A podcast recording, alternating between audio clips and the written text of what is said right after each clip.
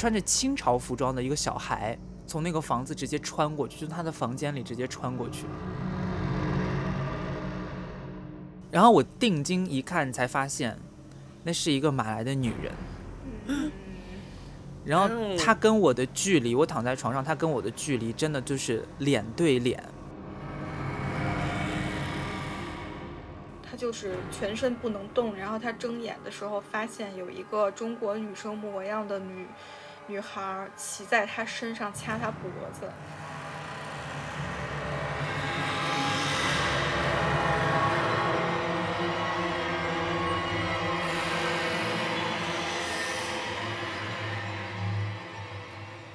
各位听众朋友们，大家好，欢迎来到霍尔斯户，我是 Ginger Rose，我是 Layla New Green，我是鸡米饭。对，我们今天又请到了我们的嘉宾，一位新的嘉宾啦，郑好雄同学，来跟大家打个招呼。Hello，大家好，我是郑好雄，对我是一名对热热心听众吧，算是你们的忠实粉丝。对，就是我们之前在灵异节目里面讲到的那个人菜胆儿大的人菜同学人菜瘾大，不是胆儿大。啊，是瘾大哦，好吧，Anyway 是什么瘾？喜欢听灵异故事的那个瘾对，怎么样？灵异那可瘾不，好说。是林志颖，谁知道是什么瘾？林志颖。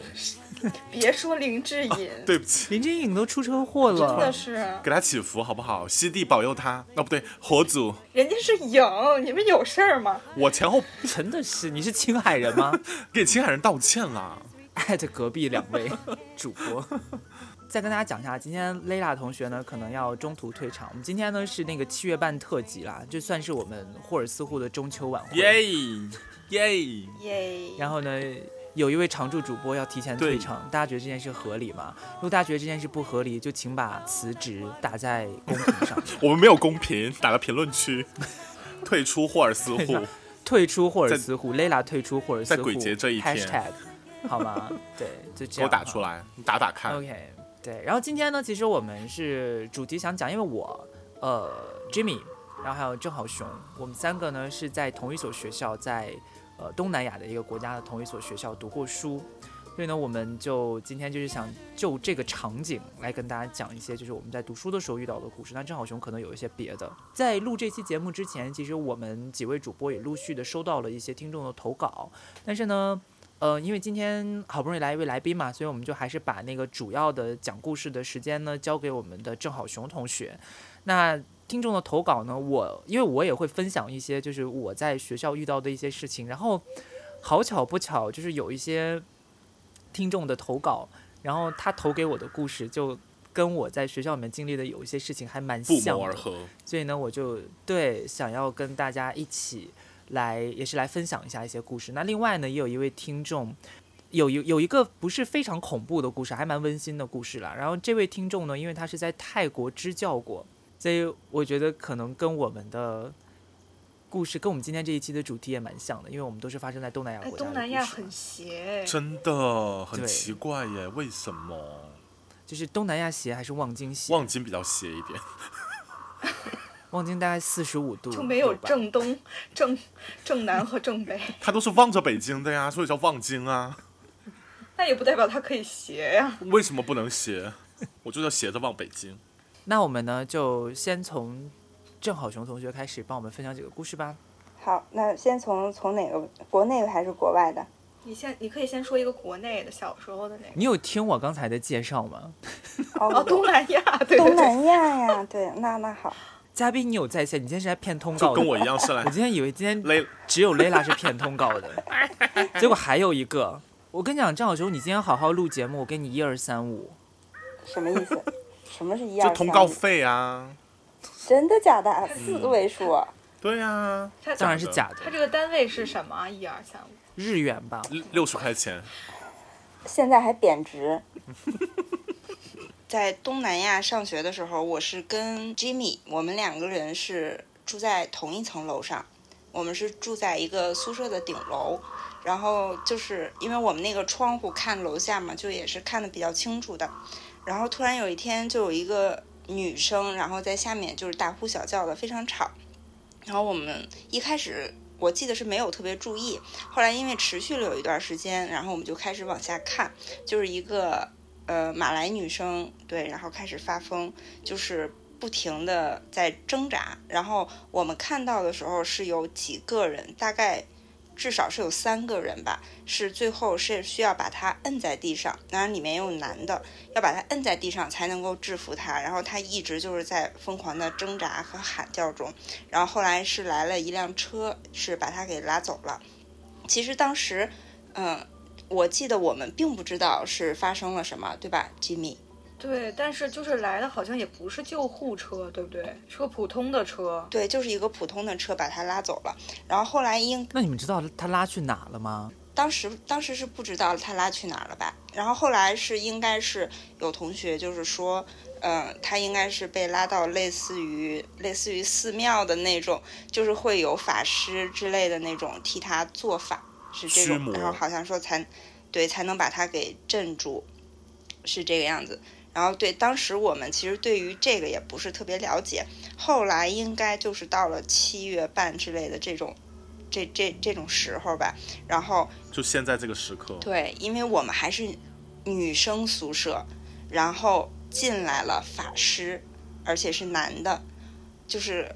亲眼见到很清楚，就是他走在前面，然后他的后面会有跟着他的人，然后手里面都拎着那种大的水桶，水桶里面就是那种很粗很粗的盐粒儿，就是已经不能用粗盐来代表了，就有点类似于小石头那那种大小，然后会洒满整个宿舍，包括走廊，包括卫生间，而且卫生间是洒的最多的地方，因为当时。是我们都那个那个时候，我们都处于实习，就是在学校里的各个部门实习，所以其实宿舍里面就还好。但是等到我第二天去我实习的那个部门，它是在一楼，然后那个卫生间呢又是在走廊的尽头，又是一个阴面。我当时记得特别清楚，我那天第一次去卫生间，我就疯了，就是崩溃。其实当时那个崩溃的程度就是。无奈已经大于害怕了，感觉，因为宿舍可能人走的比较多啊，或者是卫生间呀、洗漱间有水，其实那个盐它会化的差不多，但是经过一夜，办公楼里面的那个，因为可能晚上也没有人，它是一点儿都没有化的感觉，但是它，我我当时记得是它会变黑，就是会变成脏脏的感觉，就是你我去卫生间真的是要踩在，就感觉像踩在小石头上。的那种路去卫生间，对他们就是说那个盐是驱邪驱魔的嘛，去可以去掉脏东西，就是感觉真的是越到卫生间，它的那个盐粒儿就撒的就非常的多，然后也有可能是就是被大家踩的吧，就反正就是黑黑的脏脏的，就一路上都是盐，然后我当时就是在感叹，这可是在学校呀，就是可以。明明目张胆的，就是做这些事情，而且当时那个所谓的法师，就是进到女生宿舍，我们也都在，就是因为他们可能说马来语嘛，然后我们说中文，其实也没有跟人家有什么沟通，就只是看着，我就觉得那个印象就是特别特别的深刻。然后，嗯，同样的事情，在我上研究生，就是换了另外一所大学，在也是在宿舍里面又发生了。等一下，那个。盐粒儿是它驱邪的时候用盐粒儿，是它是自己会变黑吗？盐会因为氧化而变黑吗？应该是踩黑的吧，脚底很脏了。对，应该是踩黑。对，可是有可能。可是郑好雄刚才讲说晚上都没有什么人呐。那他是办公楼。对呀。Jimmy，你记得我啊？Jimmy，你记得我当时实习的那个？我记得，我记得你跟我说过。对，我要去卫生间，它真的就是在走廊的尽头，而且那个地方尽头除了会去卫生间，其他的没有什么实质性的就是办公的部门了。对，而且本身女生就是那个地方去的女生应该也不多，因为它本身就是她实习的那个地方不是一个就是很多学生会去的地方。而且而且，你想，就是咱们回忆一下咱们学校的那个那个结构，而且再加上咱们那个国家，就其实大家基本上都是开车来回啊。对。而且好像也没有那种特别特别特别脏的土路，你会把鞋踩得非常脏的。你知道我我其实印象特别深刻，是因为他在宿舍楼里也撒，然后他撒的时候，就是他一边撒一边还要念一些什么东西，你记得吗？对。念完以后就撒，撒完了以后就是咱们基本上穿的都是。那个人字拖鞋，对，就是我会感受到，就是穿着人字拖鞋踩在上面的那种感觉，就是有点硌那那种感觉，足底按摩，没有那么夸张，但是就是踩上去确实是，嗯，不会感觉也不会特别脏，除非它遇到水，像雪一样那种。因为盐呢，我觉得盐好像不会轻易被染色，你不觉得吗？所以你认为那个黑色是什么？鬼魂会不会是对？因为它真的有什么脏东西，眼力才会变黑啊？我当时是这么感觉。多吓人呐、不是，可是为什么就是为什么那个女生是在宿舍楼发的疯，而盐要撒到所有的地方呢？可能就是整个校园，会不会那个女的是其实她是在校园里面用用什么东西，或者在校园里面遇到的鬼，然后直接带到了宿舍里面去，所以她宿舍只是案发现场，我也是这样啊，宿舍不是案发现场，宿舍只是就是你知道最后展现出来的地方，有可能但案发现场可能在别的地方。对，因为当时我们听完，就我们也是听外国的同学，就是给我们说这个事儿，然后我们听完以后觉得特别荒唐，就是怎么会就是哎，咱咱还是学校，就是不可能搞这种封建迷信，结果还真的就，是吧？那我觉得这个可能是因为可能宗教环境比较重的国家，确实会有这种习惯。对对对，就现在思维，现在想起来蛮正常的。但当下那个场景里面，作为从国内刚刚过去的学生，确实还是蛮害怕的，因为你不你无法想象这种事啊真。的觉得挺很离奇。为什么在学校里面撒盐？就是驱魔嘛。对，就是驱魔。天呐，西方的魔鬼哎！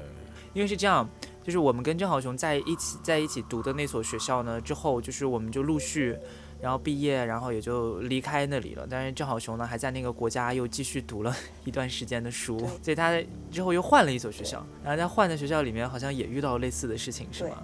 然后这是当时的宿舍，就是有点像一个天井，就是我跟我对面的那个楼，我们两栋楼的阳台就是互相对着的，然后中间下面就是一个空的一个天井嘛，两边是连廊的那种。然后我们对面基本上住的也也都是就是马来的学生会比较多一点。然后因为天热嘛，我们都就基本上都会开着门呀、开着窗户之类的，就听得很清楚。因为那段时间有点临近期末了。就是大家都知道，学生嘛，在期末阶段，就是在宿舍里面可能经常会狂欢，要么是庆祝考完了，或者是由于压力大造成的。然后那个女生一开始在大喊大叫的时候，我们以为就是他们是在在玩儿，就也没有特别 没有特别注意。但是到后来，持续时间有点长了，然后就就有开始有很多的人出来在阳台围观，声音变得就是更大了。所以我们就开始就发现那个女的会不时的，就是从屋里冲出来，站在阳台上面，就是大喊大叫。当然她说的我们也都听不清楚。然后她屋里面有应该是她的同学之类的，会有人在想试图拦住她，就是把她压住，但是也不可以。就嗯，后来因为我也没有看到是谁把她带走了，但是她的那个叫喊声是之前。跟那个学校就是那个女生的状态是一样的，就是发疯控制不了的，而且声音特别大。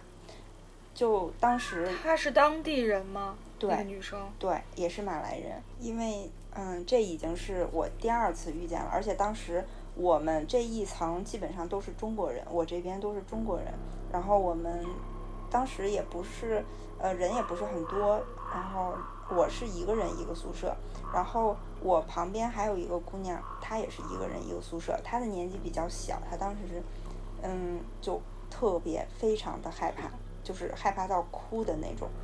然后我我当时就是有点儿比较有经验的感觉了，然后后来他就 可以去撒盐了。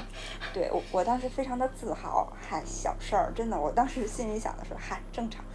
我当时就真的就已经非常习惯这种情况了。然后那个女生就是真的是哭着抱着枕头抱着被子来敲我的门，然后就一定要在我这边睡，就是他已经就是害怕到一个人不敢睡了。然后我就陪着他聊天儿，然后把我的之前的那第一次的那个经历讲给他，然后他反而就更害怕了。然后 对，然后我我其实是想分享一下经验，就是没事儿。没想到你把人家吓到了。对，然后他就是更害怕为什么这。么害怕呀？他就是没见过呗。对，他就因为那个女生的喊哭喊声真的就是有点撕心裂肺的那种，就是他在阳台上那种状态，我都非常害怕他会冲下去，就是很可怕。而且他住的楼层还很高，我是很低，我是住在二楼，但是他的楼层很高，他就是不停的，就是感觉他是像在他的宿舍里面在来回奔跑一样，就时不时的会从屋里就是冲到阳台上，就是很多人都在看，但是真正过去的人，我我感觉没有很多人。包括他周围宿舍的人也都是在阳台上，就是那样看着，就大家也都不敢靠前。然后应该是持续了还挺长时间的，后来也是被带走了。他没有什么前兆吗？他就突然发疯吗？他前兆他也不知道啊，他俩又不住一块儿。就是吸引你注意的，就是有一个人撕心裂肺的大喊。那你说，嗯，有的时候可能会有，比如说吵架啦，或者说生气啦，或者是怎么样的。但是它不会持续那么长时间，就是这个频率，这个音频在你耳边持续到时间长到你认为有点不正常，你才发现就是哇，外面阳台都站满了人，就大家都在看。就是他这这个学校没有像之前那个学校一样，就是还找法师来撒盐吗？这个，反正我们这边没撒，别的地方撒没撒不知道。哦，那 Jimmy 看来我们学校比较封建的。对，或者或者我想的更阴暗的是，根据我之前看恐怖片儿啊或者什么这这个呃经验来看，就是有一些人他在失控之后，或者他他被非他自己的力量控制之后，他是他的力量是非常非常大的。就是比如说一个柔弱的女性，然后她就是比如说她中邪了，或者被某些东西附身了之类的，她的她的力气会变得特别的大。这就是为什么可能他的室友控制不住他，他才会跑出来跑到阳台上喊。因为第一次看到的那个马来女生，其实看她的身形没有很大，就是一个我感觉还挺娇小的，就很正常的一个小女生。你想，她需要三四个人把她按在地上，那就是压住她，就压在地上这件事情，我就觉得很奇怪。对，你说他得多大劲儿才能用靠三四个人的力量才把他压制住？所以，我我想的是，可能因为我们原来那个学校会不会更严重，才会撒这么多盐，对之类的，是有可能的。因为我们住的那一层也也比较也比较那什么嘛。那在那个女女女生就是发疯之前或者前后，有没有什么其他的一些灵异的事事件呢？我我想就是关于附身这个事情，嗯，然后还有马来女，我想分享一个我自己的经历。来，但是在分享这个自己经历之前。我想先先跟大家分享一下我们一位听友的投稿，因为他的内容其实稍微跟我的有一点像。呃，他这个听友的投稿有一个就是一点呢，他 call back 之前 Layla 的一个故事，刚好今天 Layla 现在还在，Layla 你不要害怕，因为他可能会印证你之前讲的一个我们怀疑是不是真实发生的鬼故事，可能真的是鬼故事。哎，你很烦呢，我就说不要录，要吓我。然后还有一些，就他他这个故事其实并不是非常的长啊，非常精简的一个故事，我就简单的跟大家叙述一下哈。这位是来自我们的听友 Joy 的投稿。那 Joy 呢，他说他之前是住在乡下的爷爷家里面，然后那个时候呢，他的房间灯坏了，他妈妈呢就给他点了一个蜡烛，在那边照明，就很像。大家记不记得你那个蚊香的故事？对，你应该知道会发生什么了吧？我知道了，我要走了，拜。闭麦了，吓死！别走，我害怕。就是他妈妈给他点了一个蜡烛照明嘛，那睡前呢，他就把那个蜡烛吹灭了。他记得非常清楚，他把那个蜡烛吹灭，而且整个屋子就那一根蜡烛。可是半夜当他醒过来的时候，他是被热醒的，就跟我一样啊。对，低头一看就发现他是睡在火海里，他比你还可怕。Oh my gosh！他整个床四周都着火了。天哪！那他人有事儿吗？真的着火了，他人有事儿怎么投稿啊？对啊，但也不一定哦，也许投稿的就是你知道是别的东西，投稿的可能我们我们有鬼听友哎，好烦，我要走了啦。对，他就说他当时吓得真的是大哭，他还是爬去然后敲他妈妈的门，他妈妈是因为半夜嘛，他妈妈肯定就很生气，就说你干嘛半夜来找人？然后他就先妈妈先骂了他一顿，之后去房间里面再看的时候，看到火之后，就整个他妈妈就也惊呆。大俩工，然后，对，然后就现场就是立刻灭火，这种就是真的有着起来哦。所以听众朋友们千万不要在呃卧室离床很近的地方点蜡烛，是真的防火意识要提上来。，对，不过这个事情真的就是因为还蛮难解释的，也许有可能是因为其他的原因着的火，对吧？可能是比如说天气热啊，或者电啊什么之类的。，对电，然后木质的家具之类的都而且是乡下呀，我觉得很很有可对能是什么其他的店。。剩下的故事可能就是跟我呃之后的那些经历有一点像的一个部分了，就是呃他说也是在他爷爷家的那个房子里面，因为他一直觉得爷爷家那个镇子怪怪的，整个好像他的风水都不是非常的好，而且尤其是他爷爷家的那个房子，他说爷爷家那个房子是那种就是呃前后进去之后非常深的一个院子，然后门前的高压电呢，然后之前还电死过人。妈耶！后面有一座山，山上很多坟，但后面山上坟多，这个好像是农村都是这样，对吧？对啊，农农村都这。样啦。对，就是很习惯把自己家里面的坟就安葬在后面的山上，对啊，所以他其实一直觉得这个房子其实风水不是非常的好，整个镇子好像风水都不太好，而且尤其是他们家，也就有一次他妈妈就跟他说，说是他妈妈还是谁，我记不太清了，嗯，跟他说说他那个房间的，就整个那个院子其实看起来非常像一个棺材。然后他被说完这个之后就更害怕。对面的一家呢，就是在这个电线杆对面的那一家，他们的邻居然后就也离婚了，然后孩子也停学，所以就觉得好像虽然没有什么实际的证据，但是感觉看起来又好像是有什么风水上的问题。所以他在那个房子里面住的时候，就总是觉得非常的不舒服。然后记得他有一次醒来的时候抬头，他看到四周都是一些奇怪的妖怪，然后在低头看着他睡觉。我有我有画面感了，就你醒了那个继父图，对，就是师徒四，就那个《西游记》那个是不是？《西游记》那个对 但他说其中有一个长得像扫把，啊，what？绿野仙踪吗？那是稻草人。对，可能是对 scarecrow 之类的。然后还有就是有一次，他说他有时候他说有时候下大雨的时候，他甚至能听到床底下有指甲在划来划去的声音。啊，烦死啦！这个真的好可怕！我当时听到这个之后，我就整个吓死。是不是像耗子呀？有可能是耗子，但你想，如果我们就想象把自己放在那个场景里面，是一个小孩子，然后你在那个房间里面，床底下又有那种指甲划来划去的声音，你肯定会非常害怕。吓疯了。吓疯。了好吗？然后他当时的感觉，他就是他不知道为什么会有一个感觉，就感觉自己好像会被附身，然后他一直在那边狂念自己的名字，因为他不知道为他年龄小嘛，他好像给自己排除恐惧的方法就是念自己的名字，因为他害怕他如果突然间忘记自己的名字就会被附身。忘记了姓名的请跟我来，是《千与千寻》吧？汤婆把是快乐他名字拿走了，我要唱快乐潘玮崇拜柏和张韶涵把你的名字拿走了。对，拿走吧胖你。去问胖问潘玮柏要，Joy 听到了吗？去问潘玮柏要你的名字。所以对，忘记了快乐的，他不就叫 Joy 吗？所以他就是也很害怕被附身。然后他说他还有一次，就是看到就是有一个穿着清朝服装的一个小孩从那个房子直接穿过去，就是他的房间里直接穿过去。啊，是清朝趴，一秒变格格，不是，所以他那个房子一定有问题。关于这个从房子穿过去这个点，我就是想跟大家分享一下我的。来了来了来了，对，就我们听友的这个故事呢，就其实只是个引子而已，Joy 不好意思。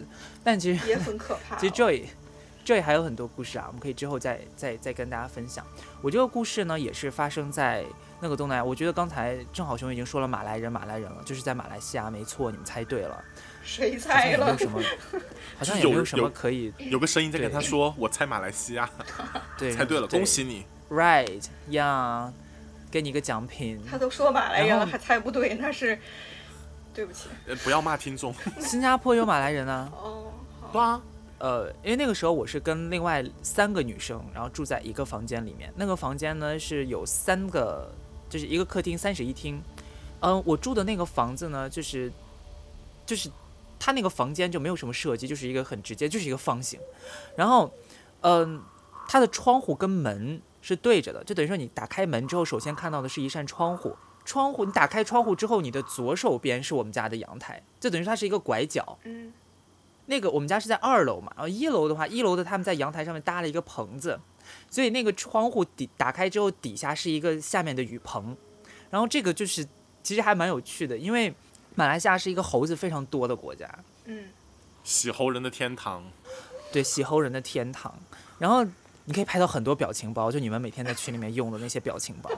然后我们家那个小区又非常多树木，所以其实那个里面真的猴子特别多。然后经常就有猴子，你知道吧？它会站在那个雨棚上面，然后往我房间里面看。啊，然后有的时候你你偶尔就是进门或者一回头，你还能看到一个小手，然后就是扒在那个窗户上，好可爱哦，还蛮可爱的。对，所以呃，就是这么一个环境啦，这是一个这是一个就是那个闲谈。然后我的床呢是靠着窗户的那面墙，就等于说我躺下之后，呃，我是。我如果往下看的，往我脚脚的那个方向看的话，是能看到窗户跟门之间连接的那一条就是窗户跟门连接的那个部分的，就是那个那个地方，对吧？就是可以看到窗户，也可以看到门。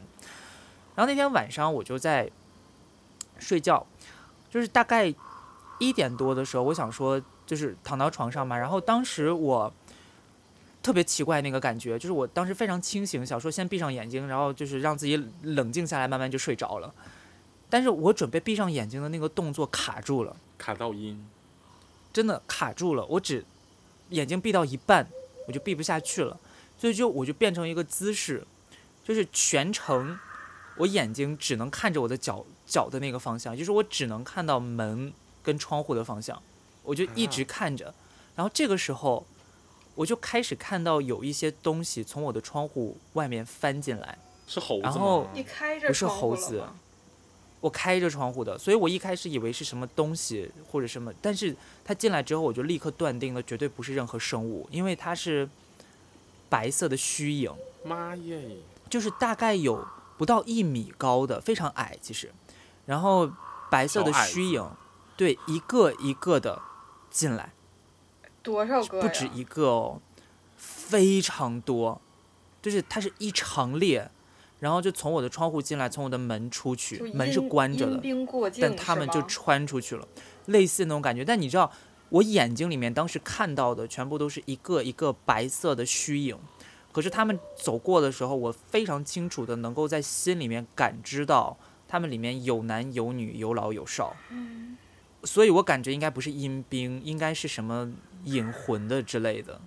那为什么要从你这儿过呀？不知道，而且中途你知道吗？中途突然间有一个东西，就是跟那个队并行，跟那个白色的那个灵魂的队伍并行，有一个东西，它先迈腿，然后再加，它就是属于那种它非常高，然后它大概有，它大概能到房顶那么高，就大概快三米了，然后一个人影，所以它是属于那种先弯腰，然后伸腿，然后这样钻进来我的房子。妈耶，好好吓人！对我能看到，但他进来的那一瞬间，我一下不害怕了，因为他身上是属于那种我看不到他里面，他只是一个轮廓，可那个轮廓是发着金光的，是一个人形。然后他进来之后，我就立刻觉得不怕了，因为我感觉到这个东西是一个，他身上有善意，然后他就在，在，他好像在带着那个队走，然后就在引队，然后他就走走走走到一半儿，可是他刚刚路过我的床角，就是他刚刚离开我的这个快离开我的视线范围的时候，那个白色的队伍里面蹦出来了一个东西，直接压在了我的身上。然后我定睛一看，才发现那是一个马来的女人。嗯，然后嗯她跟我的距离，我躺在床上，她跟我的距离真的就是脸对脸，而且她身上湿湿的，哈，水鬼，他是那种黑色的，有一点点卷的头发，然后有一点有一点黝黑的皮肤，然后盯着我，然后那个我都能感觉到他当时那个头发上面的水滴在我胸口的感觉，天哪！就是一切都极端真实。然后当时我特别害怕，因为那个鬼给我传达的意思就是我要附你的身。然后我当时就是坚定的说不行不行，绝对不可以附我的身，但是我又不知道该怎么办。然后现场我又我又不能动，我当时属于一种类似被鬼压床的状态，完全不能动，因为你知道我不是就是在是我闭眼睛那个瞬间就被卡住了嘛，所以我整个身体是不能动的。然后我就只能动眼球，所以我就只能看向那边那个带队的那个发着金光的东西，我就一直眼神向他求救，但是他一直没反应，直到他快走出去的时候，他突然间感觉好像接收到了我的信号，然后我就看到他一回身，向着我指了一下，然后我就直接从床上弹起来了，就你就能动了。我就直接弹着坐起来了，然后坐起来之后，周围一切就都消失了，什么都没有了。然后我那天晚上当然就是没有睡觉，但这个就是我那那个金色的东西是什么东西啊？我不知道它为什么那么高啊？它是长颈鹿的魂魄吗？是人形啊哦，，那你们附近有没有什么寺庙之类的东西啊？没有的地方？没有。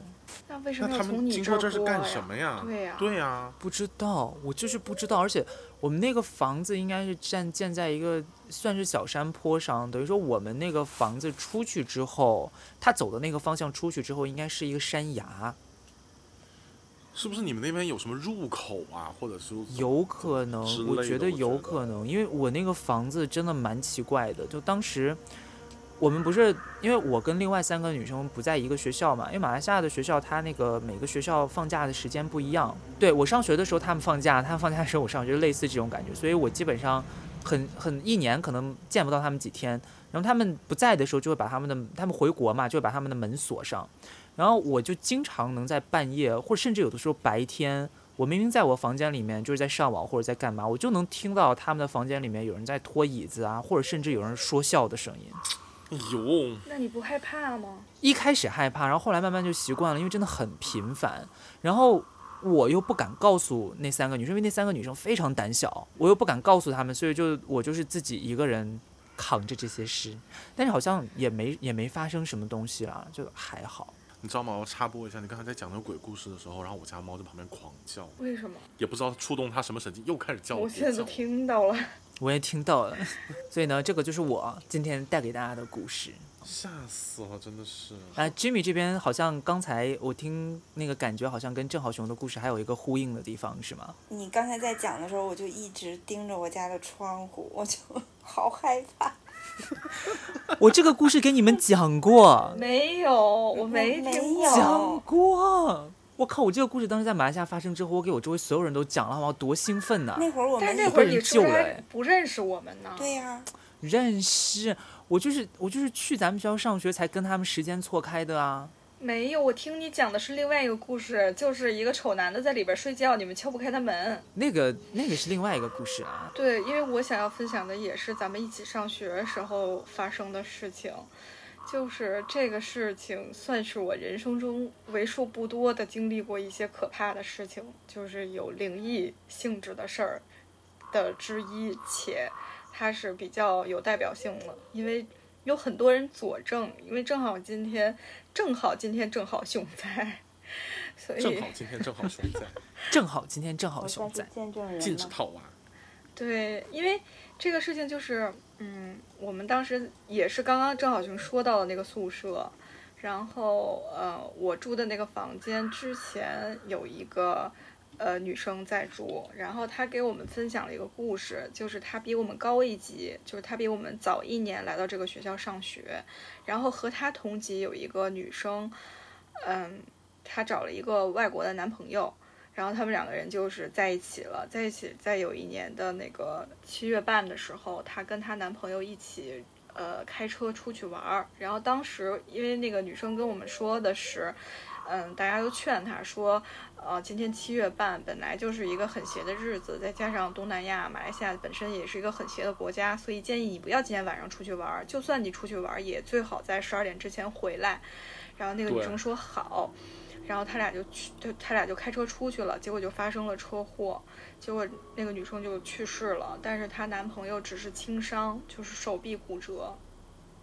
然后这个事情就是学校里的同学都知道这个事儿，然后因为我们第二年过去的时候，就是这件事情已经发生了，然后我们只是听到了就是其他同学讲给我们的这个故事，还觉得就是挺遗憾的，因为毕竟他大老远来这儿上学，然后家里人就也挺担心他的，而且出事儿之后，他父母从国内赶赶过来，然后学校可能就是赔了一些钱，但是也不是很多，然后老两口就带着那个女生的骨灰就回去了。然后我身上发生的事情，呃，在我发生这个，在我做这个梦之前呢，呃，其实是我们隔壁房间，就是有两个女生，她们一起住在那个房间里。一个女生，我们可以管这个女生叫小 M 吧，就是小 M 在睡觉，然后她的室友，呃，小 B，可以管她叫小 B 吧，就是 小 M 在睡觉的时候，小 B 怕影响她睡觉，所以她在戴着耳机看电视剧，然后她睡着睡着就被掩住了，她就开始做噩梦。他就是全身不能动，然后他睁眼的时候发现有一个中国女生模样的女女孩骑在他身上掐他脖子，然后他当时就特别恐惧，他就是挣扎着想叫，想叫他的室友来帮他，然后他叫了几声，他就发现很就是很难发出声音，然后他就拼了命的，就是想要发出声音。最后可能是喊出了几声，但是他的室友就是因为他戴着耳机呢，所以可能没听见。然后他就跟这个梦里面的这个女的缠斗了一会儿，最后他就是心里可能默念了一些，就是他们回族的一些经文。最后渐渐的，那个感觉就消失了，然后那个梦里边的女孩也都不见了。结果他就特别害怕的坐起来，然后就把就是。就把灯打开，然后把他室友，就是唤唤起他的室友，然后说：“你知道你刚才刚才我这边发生什么了吗？”然后就把这个事情，呃，给他讲了一遍。结果他室友给他的反馈是，其实他有隐隐约约听到有人叫他名字，但是呢，因为他在戴着耳机看电视剧，他就潜意识里觉得就是有人叫他，因为他明明知道自己室友在睡觉，所以。叫他的这个人不一定是他室友，所以他说我我绝对不能回头，我绝对不可以有任何响应。其实他当时心里也非常害怕，但是他就是无动于衷，就硬着头皮。对呀，你说万一是真的就是别的东西叫的名字，那就更可怕啊。或者万一他一回头真的看到有一个女生在掐他室友脖子，哎呀，对不起。郑好雄已经被吓到，就是没有办法发声了。他到现在都不说话。今天这个来宾就是不是，我现在在回想，我为什么会在那个宿舍里面能住那么久。可能因为我们后来 来了阳气比较壮的朋友吧，坐地上骂人什么的。不是真的，而且还经常来一个蒙古姑娘。当时住在顶楼，我们还经常半夜活动。我的天，我现在想想好害怕。当时胆子也是大。对，然后这在这儿，我再再给大家分享一个好玩的，就是有一次郑好雄在夜里听见了连续不断的嘎。嘎嘣儿嘎嘣儿的声音，然后他就觉得很可怕。他第二天就告诉我说：“你知道吗？昨天夜里深夜，然后就一直听到一个持续不断的嘎嘣儿嘎嘣儿的声音，持续了可能十几分钟。”然后是有人在吃东西吗？我在剪指甲。我真的，我当时都想打他，真的太可怕了。是因为我因为我觉得在房间里剪指甲特别脏，所以我就在楼道里接着那个垃圾桶剪。你想一下，半夜空旷的楼道，他在那儿剪指甲，我的天，那是挺吓人的。我妈说了，半夜不要剪指甲。为什么？会把自己肉剪着。楼道灯光调亮一点就好了。可是那会儿没有灯，都点蜡烛。点蜡烛要注意防火。对，要 call back 一下。而且。你知道日本这边其实也有一个说法，就是说那个好像是嗯嗯周几的时候，周几晚上不能剪指甲。就如果你周几晚上剪指甲的话，好像好像会怎么样？没有办法给父母送终还是怎么样？就是你会比父母先死。话说回来，然后就是嗯，第二天他们就把这个事情告诉我们了，因为小 M 也是。跟我们差不多时间进，就是去的学校，所以他对于那个死去的中国女生也没有什么特别大的印象。然后当他跟我们说起这件事儿来的时候，有上一级的同学，然后他们就仔细回忆了一下那个女生的长相，就是说，呃，不是个子不是很高，也不是就是比较瘦小，黑色的头发是短发，大概是齐耳的短发那样子。然后他们说就是。比较符合去世的那位女生的样子，所以就是这件事情还挺害怕的。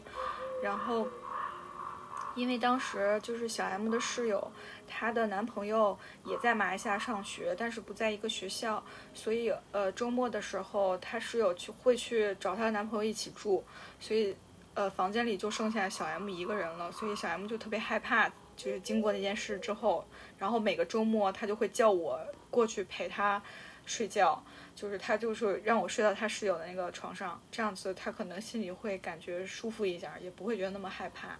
然后后面呢，就是我有一天做了一个梦，就是我梦见我在我刚洗完头发，然后在外面就是擦，就是刚晚上就是刚洗完头，在外面擦头。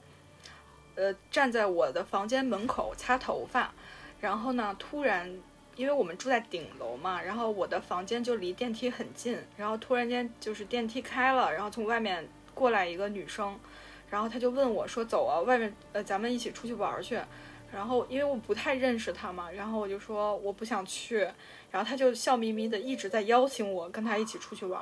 后来我说我刚洗完头，我还没收拾好，我先不去了，我就回绝了她。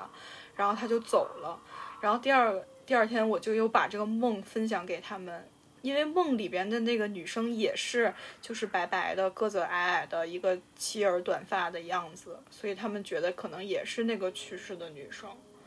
然后，嗯，后来我就把这事儿告诉郑小熊了，然后郑小熊他说他也做过类似的梦，就是可能也是那个女生进到他们宿舍去，或者是怎么样，然后。但是就是很友善的感觉，我们得出的同样的结论就是这个女生对于我们来说没有什么威胁，都是很友善的感觉，不会伤害我们。但是我们不知道为什么小 M 会梦到就是她，就是好像想把她掐死这样子。哎，这个真的好可怕，而且它是有佐证的哎。对呀，它就是有佐证的呀。嗯。所以你在做这个梦之前，有没有有人跟你形容过这个女生的长相？没有具体形容过长相，但是在我做这个梦之前，不是小 M 她梦就是眼住的那次嘛，可能大概有说一下。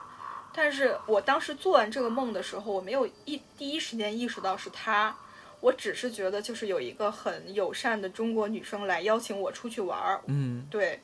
但是后来我们就是相互一佐证之后，发现可能是同一个人。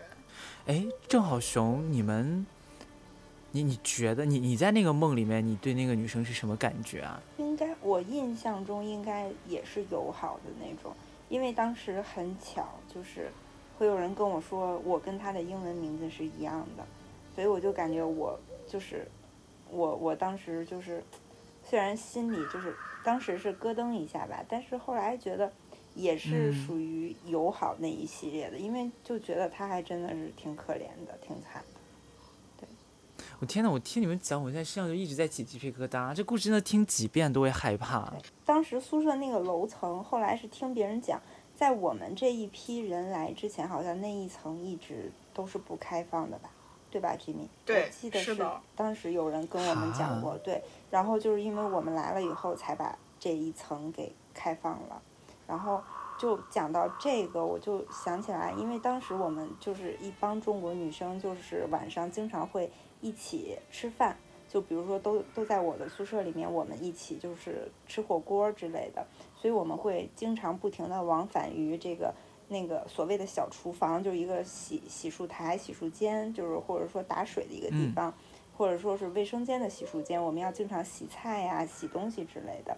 然后我记得很清楚，就是，嗯，当时是就是有比我们早一届的一个女生。因为他的体质算是比较敏感的吧，然后他就说，嗯嗯嗯，看到一个，就是因为我们那一层我没有住外国人，只有我们中国人，对吧？我记得当时是没有的。然后他就是因为那一层全是中国人。对，而且我们吃东西之后会聊天啊，或者说玩游戏啊，就会因为没有外人嘛，所以我们就会玩到很晚，就经常。就是半夜的那种，然后他就说会在那个洗漱间看到有一个马来女生站在那儿，就是看我们来来回回的走之类的。但当时他的感觉，他当时的感觉是他知道这个不对，但是他当时没有说，是后来他才跟我们讲，因为他可能当时觉得讲出来了以后，我们这些人都会吓疯掉吧，因为我们没有看到。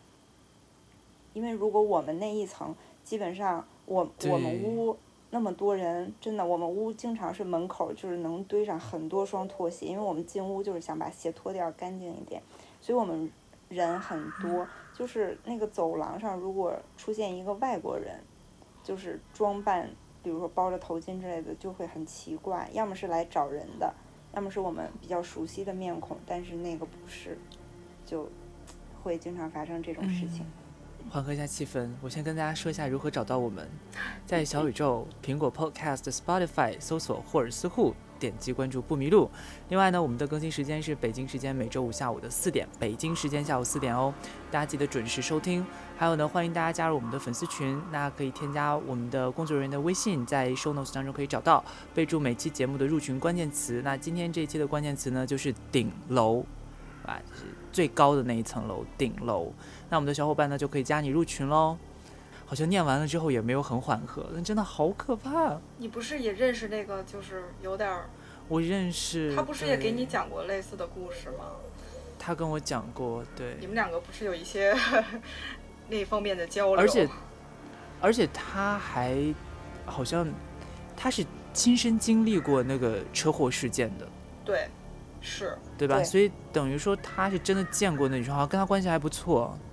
因为他说他也梦到过，对他好像是当时好像去现去现场，就之后现场救援完了以后去医院，好像他是他去的，是的，嗯，而且火化他也在。对，我还有一个，就是也是我们听众给我们投稿的故事，但这个故事我觉得我可以放在最后。大家现在还有什么要分享的吗我还有一个，？OK，那正好兄你先把这个讲完，因为我最后一个有一个很温暖的故事，我想放在最后。我还有两个，本来是有一个，但是刚才听那个听你们讲的时候，然后我就又想到了还有另外一个，对，嗯，我先讲我自己亲身经历的这一个，嗯，这这一个就算是我人生中第一次经历这种事情，是在我非常小的时候，就刚上小学，就真的是很小，就对于这方面就完全没有概念的时候，因为父母也不会讲这些，然后非常的记忆非常的清楚，是因为我是从外地回到爷爷家，因为是因为爷爷去世回去，然后我的爷爷家就是刚才就有点像你们描述的那个场景，就是住在山，就是周围都是大山的那种一个环境。然后我爷爷奶奶家呢是住在一个半山腰上，就是背靠大山。然后我们因为当时刚上小学嘛，那那个时候交通其实没有那么发达。其实我们是在第一时间，我记得我当时在上课，然后就被爸妈从学校带回家，就收拾东西，立马就往老家赶，因为离得非常远，是跨省的那种。然后回到奶奶家，当时还是晚了。我进到奶奶家院子里，第一个映入眼帘的就是我爷爷的棺材，是放在院子里面的。就当时正在举行，就是所谓最后的一个，就一个仪式嘛。然后进去以后，就是先磕头啊，然后当时小嘛也不懂，但是当时的氛围就是就是会一直在哭。然后后来就是就是会把爷爷埋在就是家后面的山上啊什么的，然后就是一系列的这种流程就走完。然后因为我几乎没有怎么回过奶奶家，因为实在是太远了，也不方便。然后嗯，所以跟就是亲戚家的各种就是同龄的孩子，就是第一次见面嘛，大家也都很开心。然后小孩嘛，就当时就是忘记悲伤可能会比较快一点。然后我们晚上就开始在奶奶家院子前的空地上开始玩儿。然后当时其实说到火，我记得印象很深，我们会在院前的空地上，我们就是在烧火，就是烧起一堆火。小的时候会把什么地瓜呀、土豆啊都扔到火堆里面去烤，就是。然后当时火升起来的时候，我印象很深，就是那个火烧起来的那个烟，非常的熏眼睛。然后那个火就那个烟就冲着我，一直对我来说就是扑面而来，我一直就是非常难受。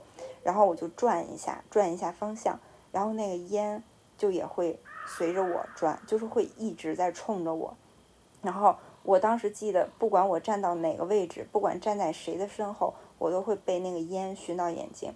然后我当时就是默默的、刻意的想要远离那个火堆，然后年纪小也没有当回事儿。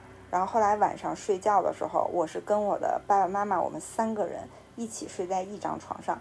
我记得很清楚，就是突然间半夜醒了，因为也没有看也没有看时间，就是觉得醒了以后也不困，也非常的脑子非常的清醒。然后就是看到，不管我的视角转到哪，不管我看什么，我的视。我的我所看到东西的正中间永远都是我爷爷的那个棺材，然后它是有，它不是一个实实际的，它感觉它是有一点儿虚对，就有点半透明的那种感觉。然后当时小嘛，我就开始，天我就开始往左看，往右看，然后往上看，就各种看。然后它就是一直消失不掉。一开始我没有害怕，可是它一直在的时候，我就开始害怕。然后我就看。我我妈睡中间儿，然后我的那边是墙，然后我爸睡最外面，我就开始看我妈，我妈正好是冲着我睡的，然后我就看着我妈，但是那个东西依然在，就是在我跟我妈的中间，然后就是在我看我妈的时候，我就想试图伸手去摸一下，然后我的手就能穿过它，然后摸到了我妈的脸，然后那一瞬间我就吓哭了，然后就是。哭了以后，我爸妈就醒了，然后当时他们都没有起来开灯，因为在农村，它的那个其实不是床是炕，所以它的那个开关你要下到下下去，在门边上才能开开。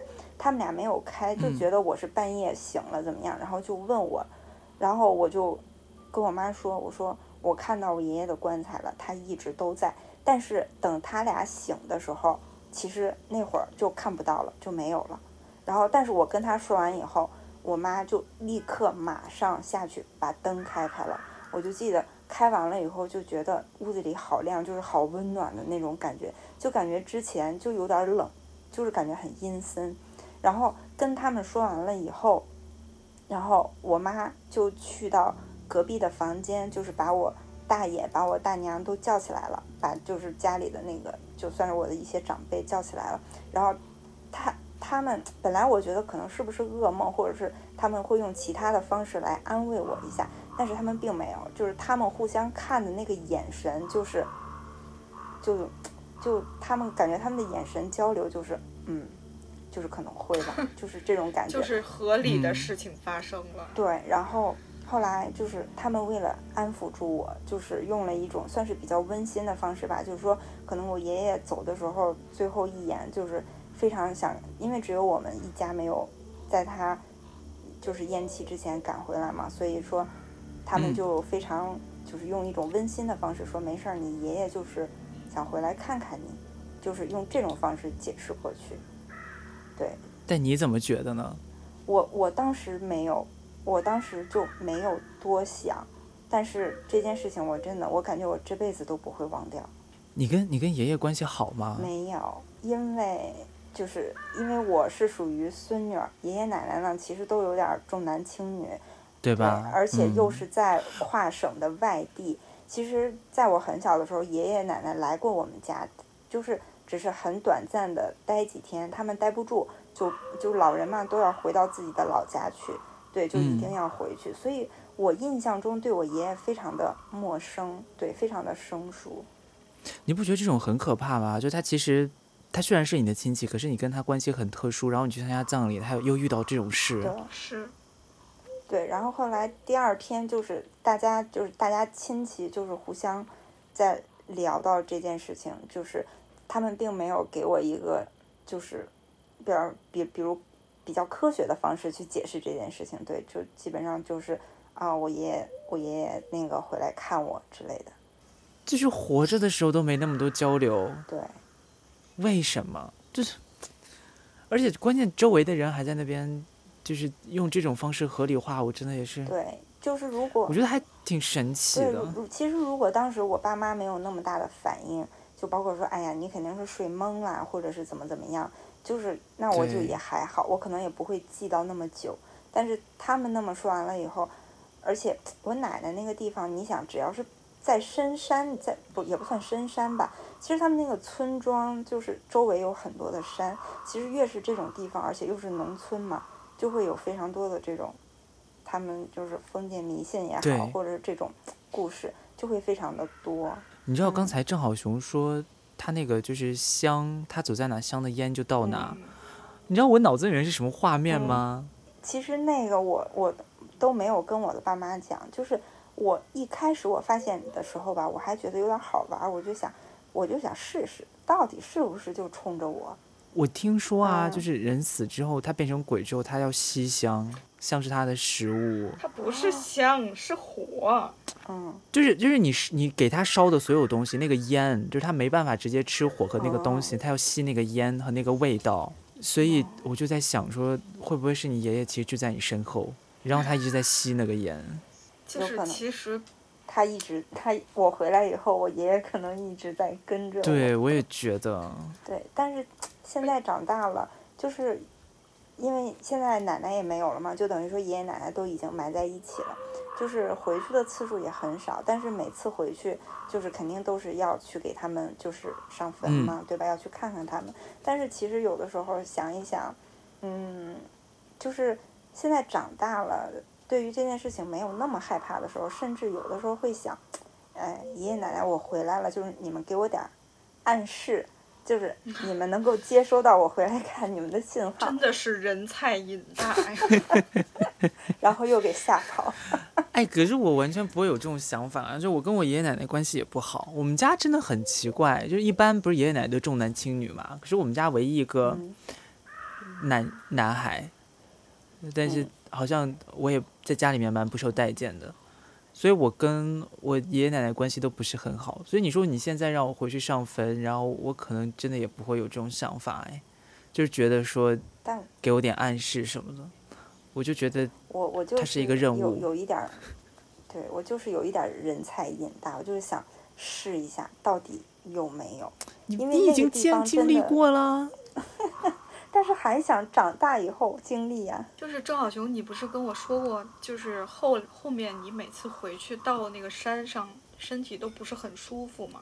嗯，对，因为而且还有一个地方，就是说当年他们那个山上，就离我奶奶家不远的地方，其实当时是有一座庙的。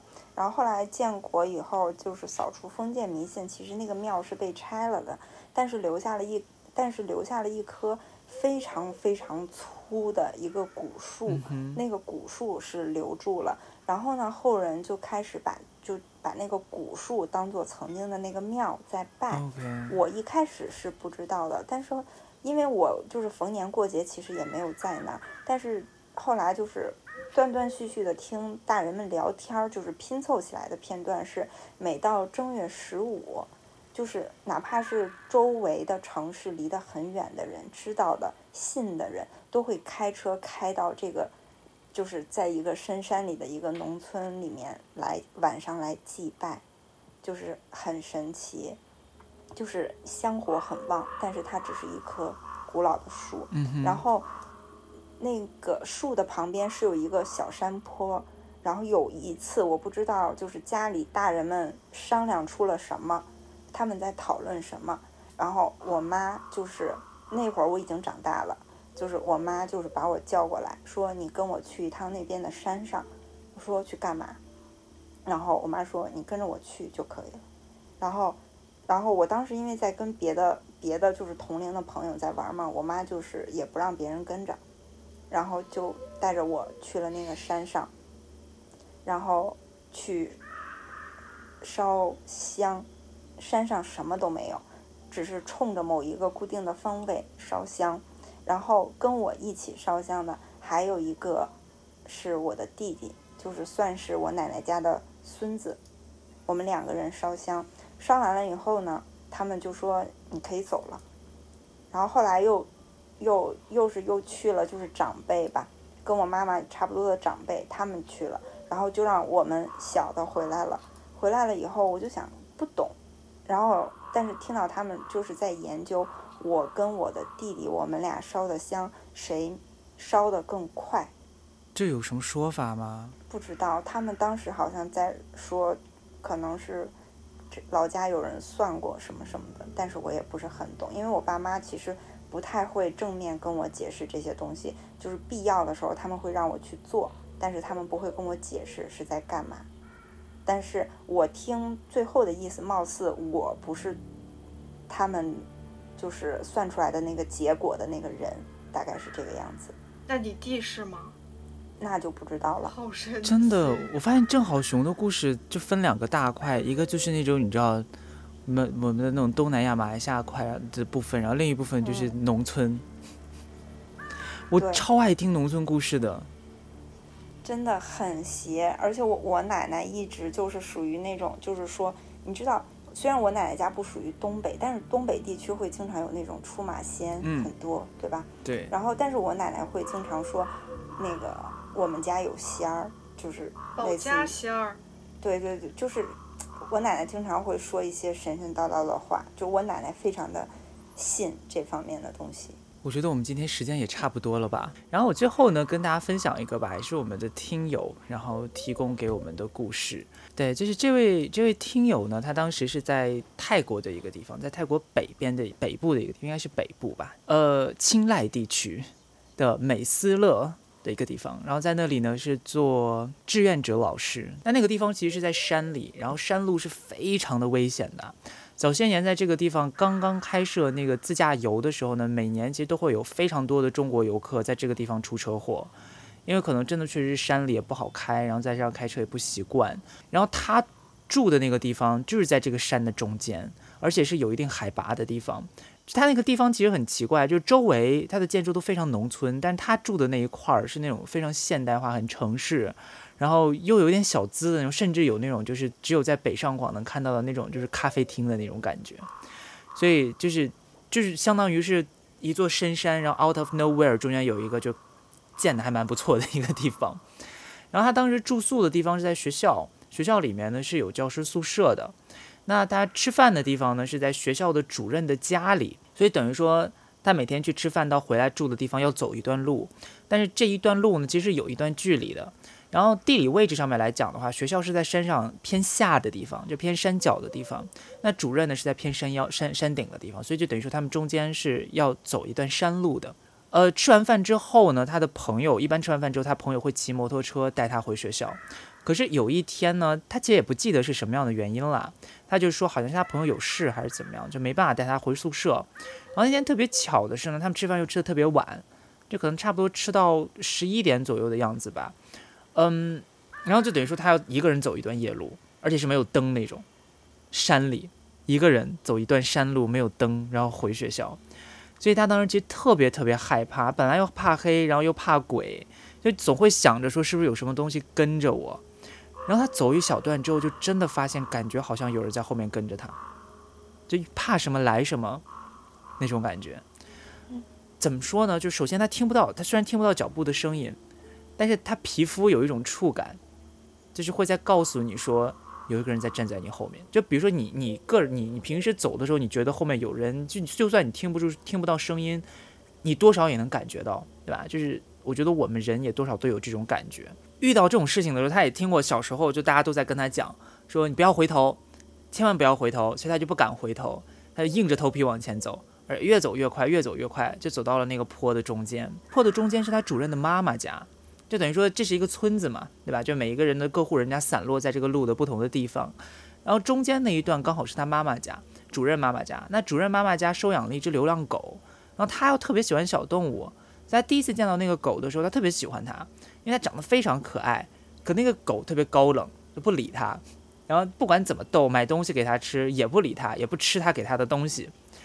然后那天晚上就刚好走到那个坡中间的时候，他看到了那只狗，就一只小黑狗。